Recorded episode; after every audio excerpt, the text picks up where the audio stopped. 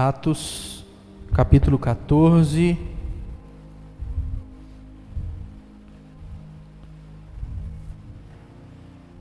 Atos 14, 21 e 22, assim está escrito: Eles pregaram as boas novas naquela cidade e fizeram muitos discípulos. Então voltaram para Listra, Icônio e Antioquia, fortalecendo os discípulos e encorajando-os a permanecer na fé, dizendo: É necessário que passemos por muitas tribulações para entrarmos no reino de Deus. Amém. Vamos orar? Senhor, nós vamos fechar aqui nessa noite essa série de mensagens.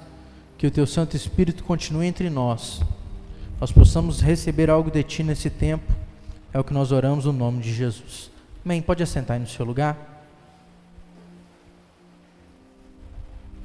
Pela quarta semana, nas quintas-feiras, nós começamos o nosso sermão lendo o mesmo texto. Atos, capítulo 14, versículos 21 e 22, falam da fase final da primeira viagem missionária de Paulo e de Barnabé. Aqueles irmãos que abriram mão de tudo para dedicar-se àquela obra missionária. Paulo, que após 14 anos de conversão, é chamado por Deus para essa grande obra. E eles vão por vários lugares, ali eles lançam a semente do Evangelho, ali eles ganham vidas a Cristo, ali eles também são perseguidos, sofrem, passam tribulações, adversidades, e no final daquele percurso, o texto fala que eles passaram trazendo força àqueles irmãos. Eles trouxeram uma palavra de fortalecimento. E a palavra de força para aqueles irmãos era: é necessário que passem por várias tribulações, porque as, através delas vocês entrarão no reino de Deus. Paulo e Barnabé fortalecem os irmãos apresentando uma realidade da vida. A vida cristã é uma vida de tribulações. E nós falamos sobre alguns tipos de tribulações durante o nosso percurso de estudo aqui. Nós falamos na primeira semana que todo ser humano passa por algum tipo de perda. Nós perdemos. E nós falamos sobre como Jó é um exemplo de alguém que perdeu muito, mas não perdeu a sua fé, não o seu relacionamento com Deus. Jó perdeu sua vida material, Jó perdeu seus filhos, Jó perdeu praticamente a família inteira, Jó perdeu a saúde, mas Jó não desistiu, manteve-se firme no Senhor, e mesmo com todo o sofrimento, com toda a tribulação, ele esteve na presença de Deus. Na semana seguinte, nós falamos sobre um segundo tipo de tribulação, nós falamos sobre as adversidades. Quem não passa adversidade? Todo mundo. Mas nós pegamos um exemplo bíblico de alguém que enfrentou adversidades. Nós falamos sobre Jacó. Jacó que enfrentou adversidades na sua própria família, porque ele teve um problema com seu pai, induzido pela sua mãe, um conflito com seu irmão. Jacó enfrentou adversidades no seu casamento. Quem não se lembra que Jacó casou enganado? Ele casou crendo que era uma mulher, não é que levantou o pano na cara, era outra e depois ter casado de novo e teve conflito entre elas. Jacó enfrentou adversidades com seus filhos, um inimigo do outro, uma confusão terrível. Mas apesar disso tudo, Jacó continuou como parte da família da promessa de Deus. Mesmo com todas essas adversidades, ele se manteve firme. Na semana passada, nós falamos sobre um outro tipo de tribulação nós falamos sobre o sacrifício. A vida humana é uma vida de sacrifício, é uma vida estressante por si só. E nós pegamos um personagem bíblico para falar sobre uma vida de sacrifício. Nós falamos de Paulo. Nós vimos como Paulo sacrificou o trabalho, porque ele abriu mão da sua carreira para cumprir o evangelho e a vontade de Deus ele sacrificou o seu corpo físico, sofreu, apanhou, sacrificou o seu bem-estar mental, porque ele fala que sofria por aqueles irmãos. Mas mesmo em meio a todo o sacrifício, ele cumpriu a vontade de Deus. Para terminarmos essa série de mensagens, eu quero falar sobre um outro tipo de tribulação que todos nós, em algum momento da vida, enfrentamos. Nós falamos das perdas, nós falamos das adversidades, nós falamos do sacrifício e hoje eu quero falar sobre as perseguições. Todos nós enfrentamos algum tipo de perseguição. Todos nós. Se correr não, Thais, não pulei ainda não. Todos nós enfrentamos algum tipo de perseguição. Seja no nível espiritual, seja na família, seja com um vizinho, seja no trabalho, na escola, na obra de Deus. As perseguições estão aí. E eu quero pegar um personagem bíblico que encarou perseguições e que pode trazer para a gente um exemplo de, mesmo em meio às perseguições, se manter firme. Eu vou falar mais uma vez do apóstolo Paulo. Paulo passou por uma série de perseguições.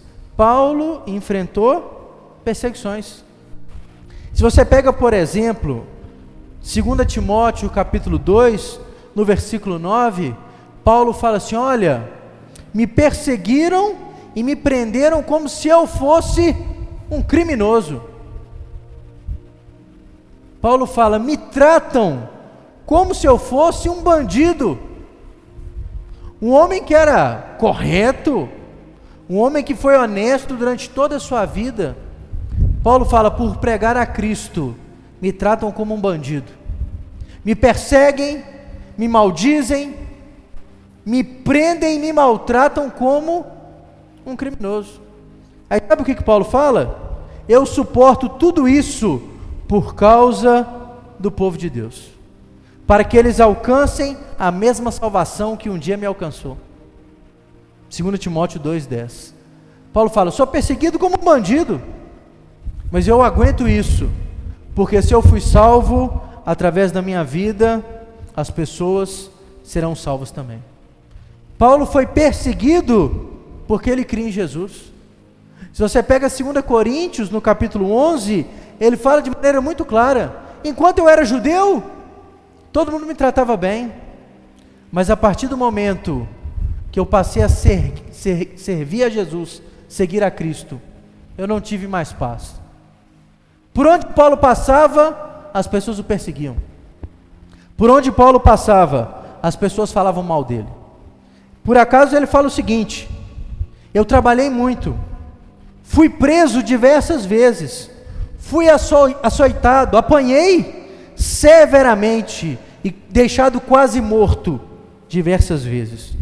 Cinco vezes os judeus me bateram com 39 açoites. Isso aqui é interessante, né? A lei romana dizia: se você fosse bater em alguém, a pessoa cometeu um crime, ela recebia como punição o açoite.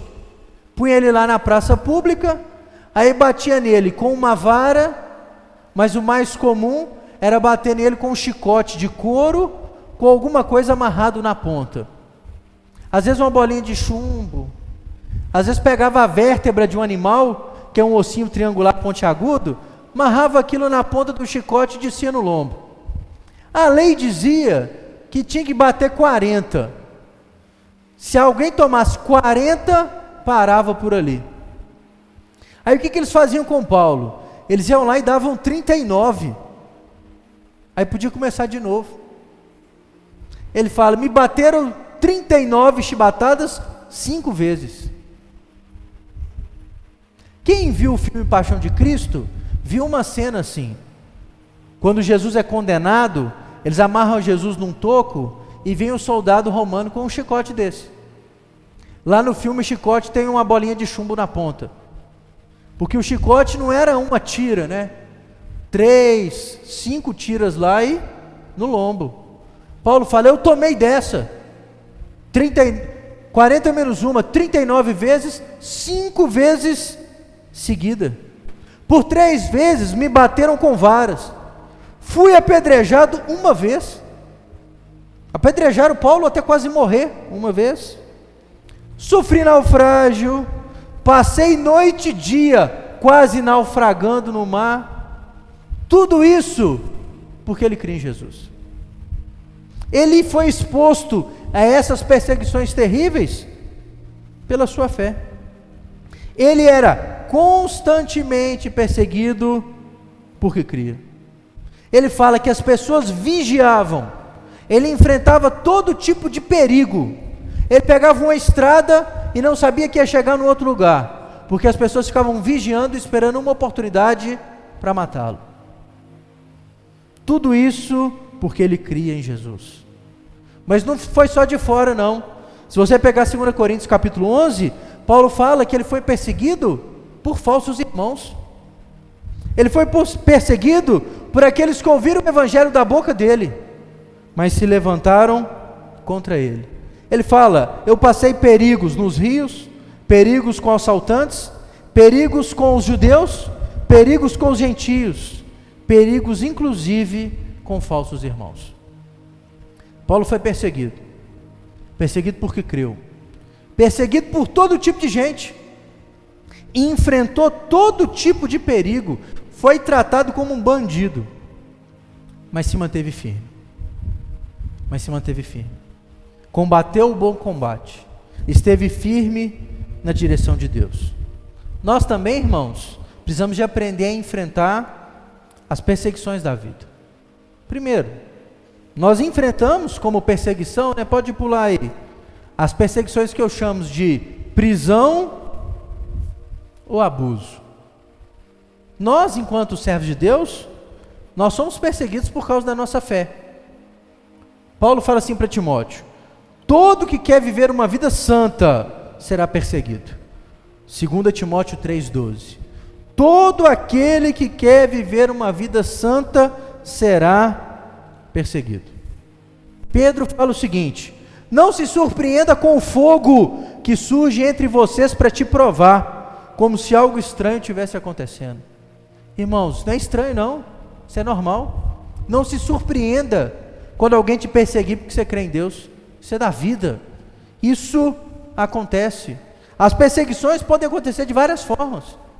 Eu falei prisão ali, que muitas vezes as pessoas não vão nos prender fisicamente, mas vão querer nos aprisionar emocionalmente.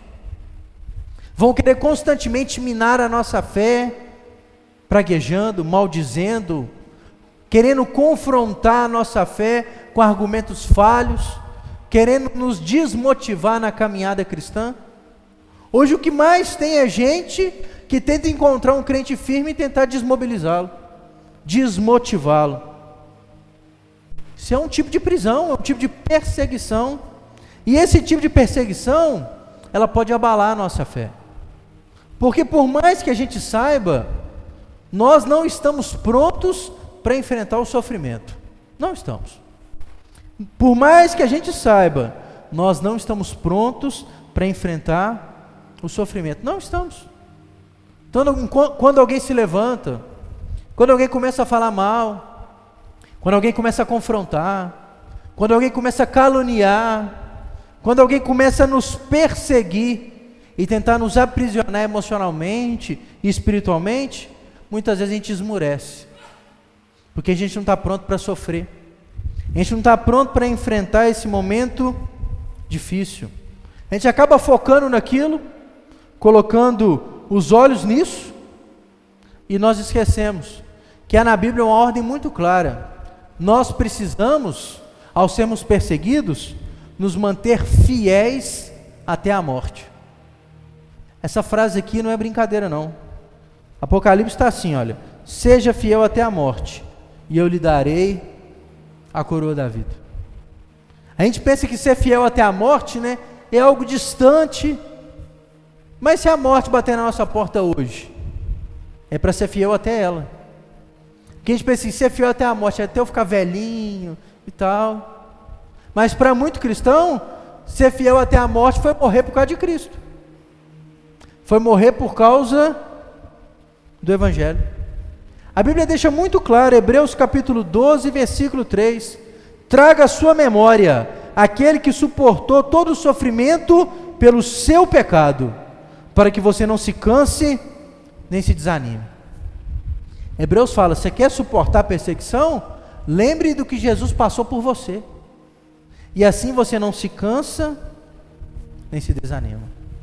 Nós, quando fixamos os olhos em Jesus e quando somos perseverantes, nós conseguimos enfrentar as perseguições e os abusos que as pessoas tentam contra nós. Próximo. Nós enfrentamos também como perseguição, irmão, todo tipo de perigo. Todo tipo de perigo. Nós vivemos num mundo hostil. Vivemos num mundo hostil. Cada vez mais não dá para confiar, né? Não dá para confiar em nada. Nós vivemos num mundo difícil, perigoso. Ontem eu estava em Santa Bárbara e eu estava conversando com os meninos lá, né? E eu estou assim, como é que é aqui? Ah, pastor, aqui a gente pode dormir com janela aberta, não precisa trancar o portão. Eu falei assim, que bênção! Betinho, você dormir com janela aberta, no outro dia nem você está lá. Aí estava conversando lá com o pastor Ricardo, ele está assim, pastor, quando mata alguém aqui, todo mundo da cidade fica sabendo, e o pessoal fica assustado. Isso aqui é uma vez por ano. Ixi. Então vocês estão no céu. Vocês não sabem o que é perigo. Porque nós vivemos num, num lugar que você sai e não sabe se vai voltar. Quando não tem nada, cai um avião na cabeça dos outros. Não sei se vocês prestaram atenção no que aconteceu lá no Caiçara. Dois rapazes haviam saído de venda nova para trabalhar, irmãos. Um pedreiro e o servente dele. Ele saiu de casa, pegou o servente, saiu de venda nova para ir lá para o Caiçara. E infelizmente passou na hora que o avião caiu, e o avião caiu em cima do carro dele, e matou os dois rapazes que estavam no lugar errado, na hora errada. Saiu para trabalhar, não voltaram. A outra moça tinha acabado de sair da academia, né? Ela atravessou a rua, entrou no carro, o avião caiu. Pela graça de Deus, o fogo veio do lado onde ela não estava. Deu tempo dela abrir a porta do carro e correr, mas o carro dela acabou. Por uma fração de segundo. Um rapaz viu o avião caindo e saiu correndo. Deu tempo de sobreviver. A vida, irmãos, é uma vida de perigo. A vida é uma vida imprevisível. Imprevisível. E muitas vezes não é para o bom sentido, é para o sentido difícil. E isso confronta a nossa fé. Sabe por quê?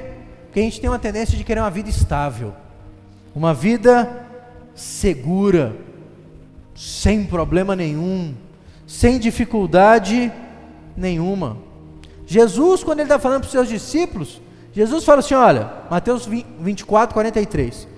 Se o dono da casa soubesse que hora vem o ladrão, ele ficaria lá de guarda ia colocar o porrete atrás da porta, fica lá esperando para que a casa não fosse arrombada. Não dá para prever. Não dá para prever quando o mal vem. Não dá para prever quando o mal acontece. O Senhor fala com o povo: obedeçam, pratique a minha lei, obedeça as minhas ordenanças, porque essa terra sem mim é uma terra insegura. Sem Deus, não dá para ter segurança. E também não dá para fugir, não, né? Igual o escritor de Provérbios tem registrado lá, né? Provérbios 22, 13. Diz assim o preguiçoso: Há um leão lá fora, serei morto na rua. Aí o preguiçoso pensa assim: Tem um problema lá, nem vou sair de casa. Não é ficar dentro de casa trancado que resolve seus problemas, não. Ah, não, eu estou seguro, porque nós vivemos uma geração assim.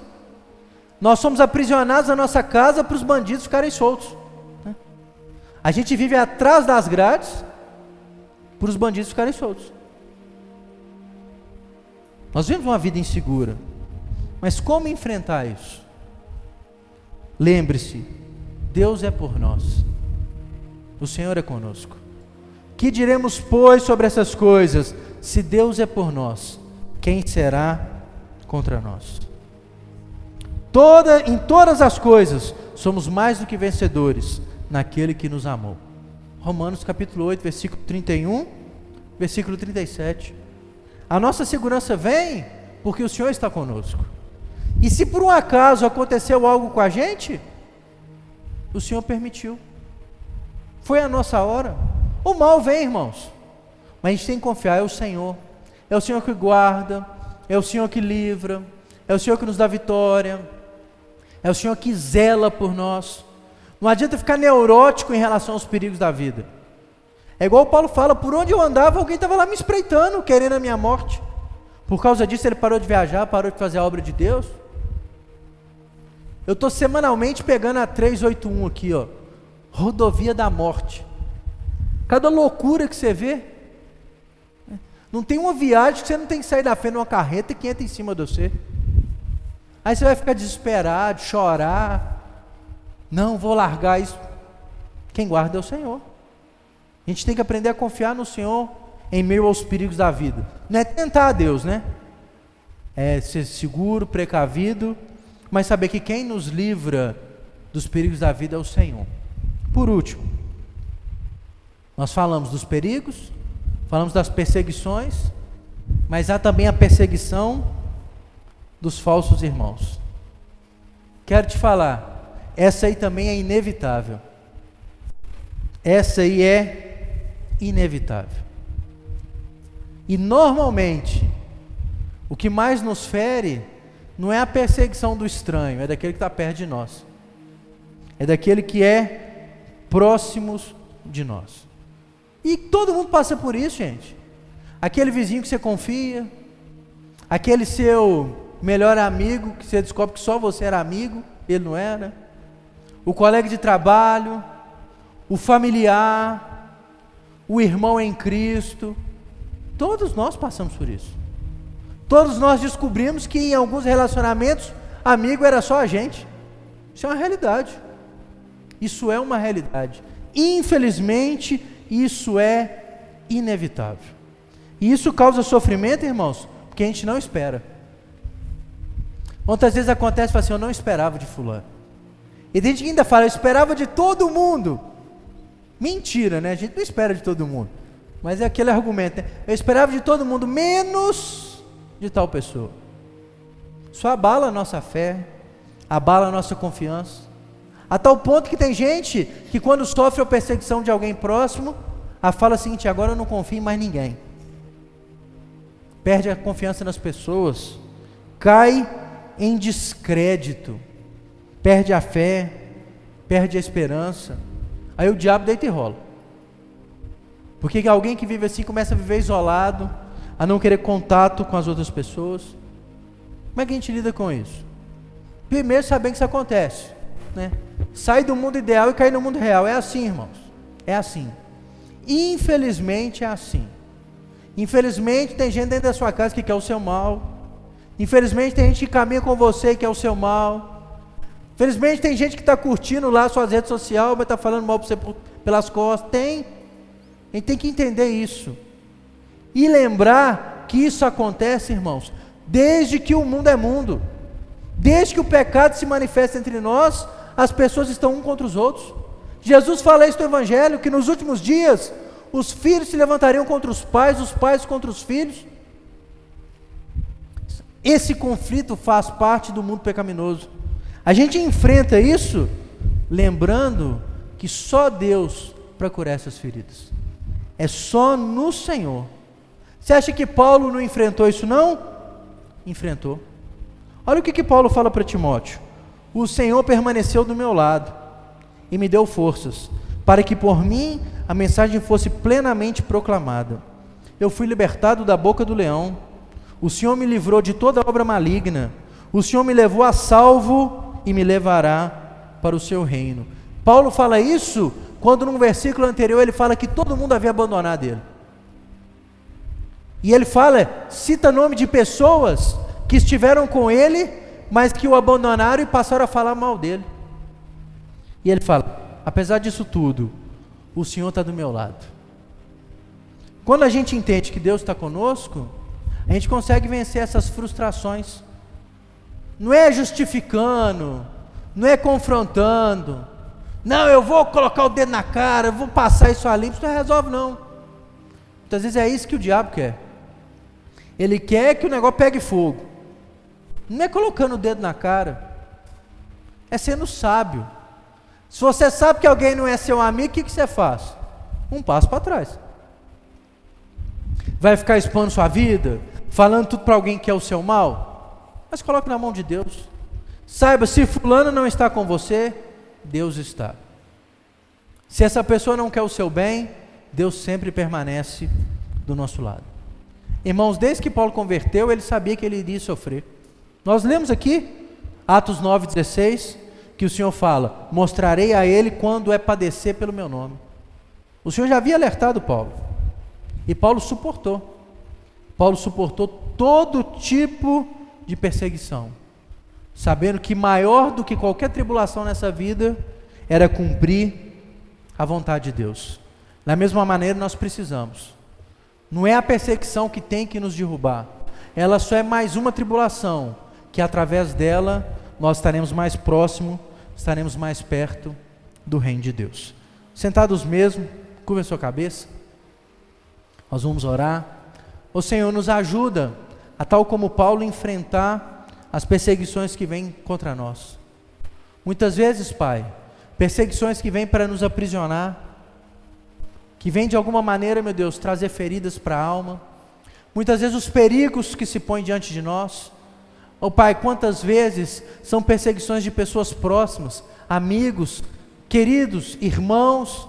Tem misericórdia de nós que nós possamos entender que é o Senhor que nos ajuda a enfrentar e vencer todo tipo de perseguição que se põe contra nós. É o Senhor, é com o Senhor do nosso lado, que nós possamos entender essa verdade e nos manter firme em Ti. É o que nós oramos, Deus, no nome de Jesus. Amém e amém.